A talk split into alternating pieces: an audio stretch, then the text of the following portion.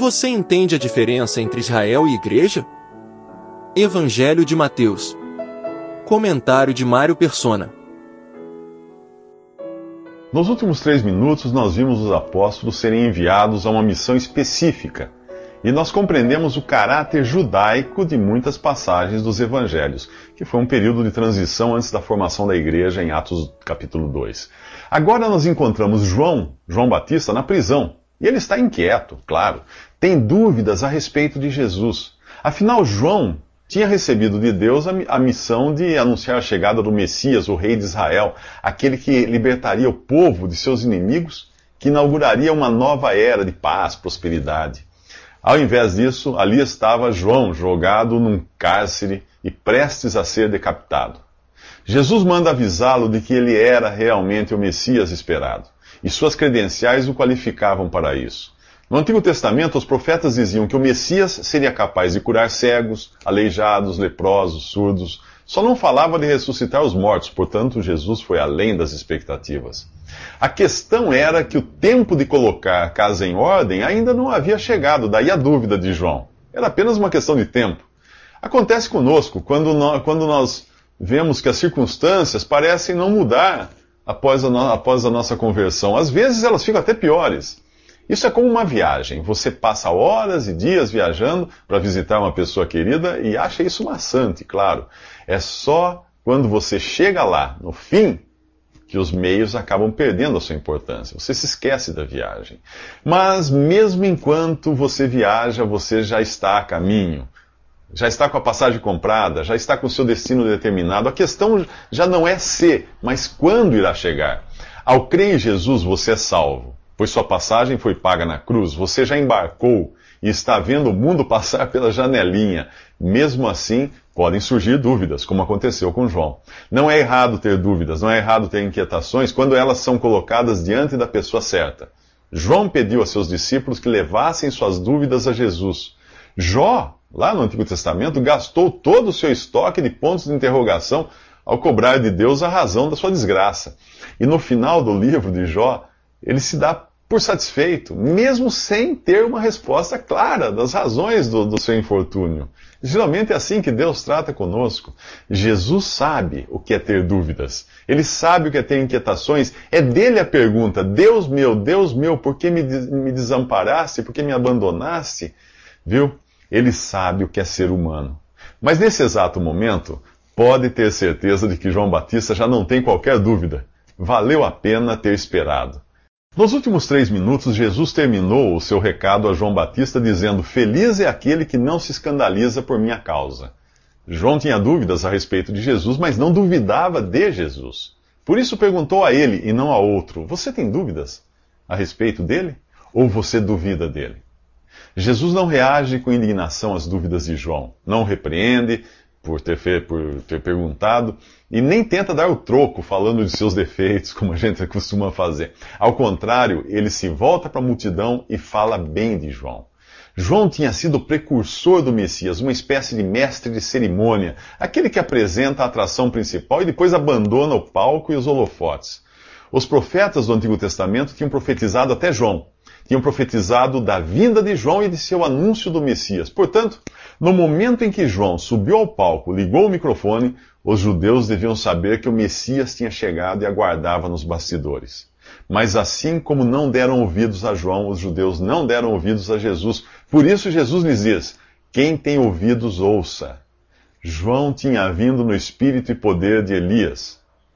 Elias era um profeta no Antigo Testamento que também vivia no deserto e se vestia igual a João. Aceitar o testemunho de João era o mesmo que reconhecer o Messias. Rejeitar o seu testemunho era o mesmo que rejeitar o Messias e seu reino. Nunca ninguém teve uma posição tão importante quanto a de João Batista. Mas agora, até o mais insignificante cidadão do reino dos céus desfrutava de uma posição e de um privilégio maior do que aqueles dados a João. Não apenas como arauto do Messias, mas participando da nova ordem de coisas que Jesus estava inaugurando. O rei de um reino que era dos céus estava agora na terra. E como as pessoas reagiam a isso? Bom, uns queriam tomar esse reino de assalto, para acabar com ele. Outros estavam dispostos a fazer o possível e o impossível para participar dele. Jesus disse que os judeus estavam reagindo como crianças mimadas e indiferentes. O som de uma música alegre não era suficiente para motivá-las a dançar. E uma história triste não tinha qualquer efeito sobre suas emoções, como crianças assim. João tinha vindo como um homem regrado, ascético, que comia gafanhotos e, e se abstinha até de tomar vinho. E eles acusavam João de ser possesso de demônio. Jesus vivia como um homem comum, comendo e bebendo. E eles o acusavam de comilão e beberrão. Como satisfazer gente assim? Não tem como. Mas Jesus diz que a sabedoria é justificada por seus filhos. Nos últimos três minutos, vimos pessoas agindo como crianças mimadas. Não existe argumento para quem deliberadamente deseja duvidar de Jesus. Por isso ele diz: a sabedoria é justificada por seus filhos. Como entender isso? Primeiro é preciso entender que Jesus é a sabedoria. Em 1 Coríntios, Paulo diz que ele foi feito sabedoria para os que creem nele. No livro de Provérbios, a sabedoria é personificada. Mas afinal, por que a sabedoria é justificada por seus filhos? Só Deus tem a sabedoria absoluta, ninguém mais. Quando eu me justifico a mim mesmo, isto é, reputo a mim mesmo por justo, faço isso adotando um padrão de justiça. Minhas ideias, meu raciocínio, minha cultura, tudo isso faz parte do padrão de certo e errado que eu crio para mim. O problema é que esse padrão é mutante. As coisas que hoje considero certas não eram as mesmas, não são as mesmas de 10 anos atrás e provavelmente serão diferentes, de minha opinião, daqui a 10 anos. Você considera antiquadas ideias de seus pais e avós, mas se esquece de que seus filhos e netos pensarão o mesmo de você. Portanto, quando eu adoto como justo o meu padrão, eu excluo o padrão divino.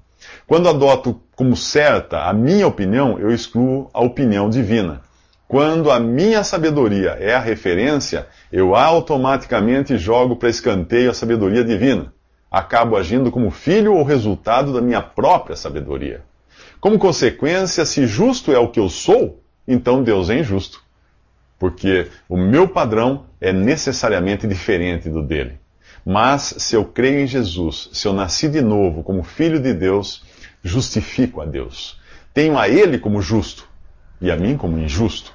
A sabedoria é assim justificada por seus filhos. Agora pense no que disse Paulo aos Filipenses: Em Jesus estão escondidos todos os tesouros da sabedoria e da ciência. Ao crer em Jesus como seu Salvador, o Espírito Santo de Deus vem habitar em você. Todos os tesouros da sabedoria e da ciência de Deus que estão em Cristo ficam disponíveis para você.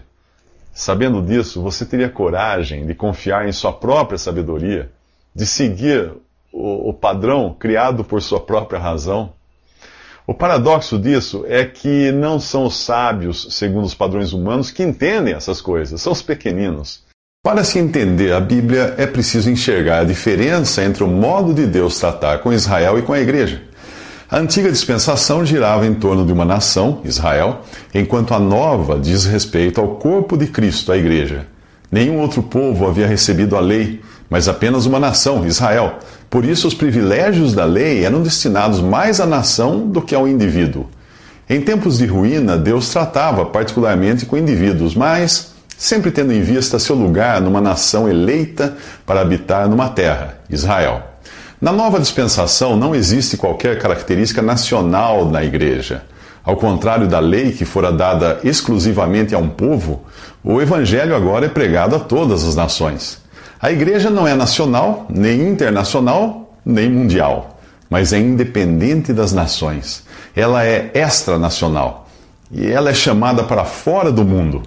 Por isso, Atos, capítulo 15, versículo 14, revela que Deus está tirando de entre as nações um povo para si. Deus visitou os gentios a fim de constituir dentre eles um povo para o seu nome. Repare que a passagem diz dentre eles, ou seja, a igreja não é tampouco um agrupamento de gentios, mas de pessoas tiradas de entre gentios e judeus. A igreja é um povo distinto e separado, e é nesse sentido que Pedro a chama de nação santa, em 1 Pedro 2,9.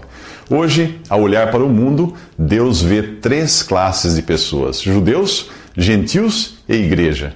Por isso, Paulo escreveu: Não se tornem motivo de tropeço nem para judeus, nem para gentios, nem para a igreja de Deus. 1 Coríntios 10, 32. Pense na igreja como um container sendo preparado para exportação. Assim que for colocado nele o último item comprado por Cristo, o container será despachado para o céu. A igreja é representada na Bíblia como um rebanho, um corpo, uma casa espiritual, um sacerdócio santo e também como uma família formada pelos filhos de Deus.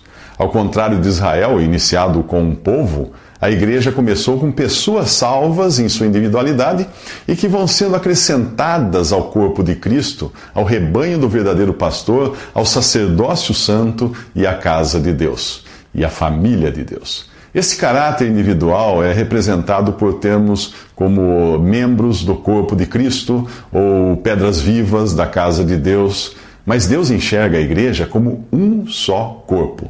Na Bíblia você nunca encontra a expressão membro da igreja.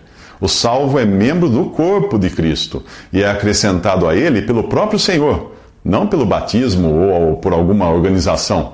Apenas os salvos por Cristo, que tiveram seus pecados perdoados e foram selados com o Espírito Santo, são membros do corpo de Cristo. Você, você deve estar se perguntando ah, se a igreja não é uma continuação de Israel e sim um povo distinto. Então, o seu modo de adorar a Deus não deveria ser diferente? Sim.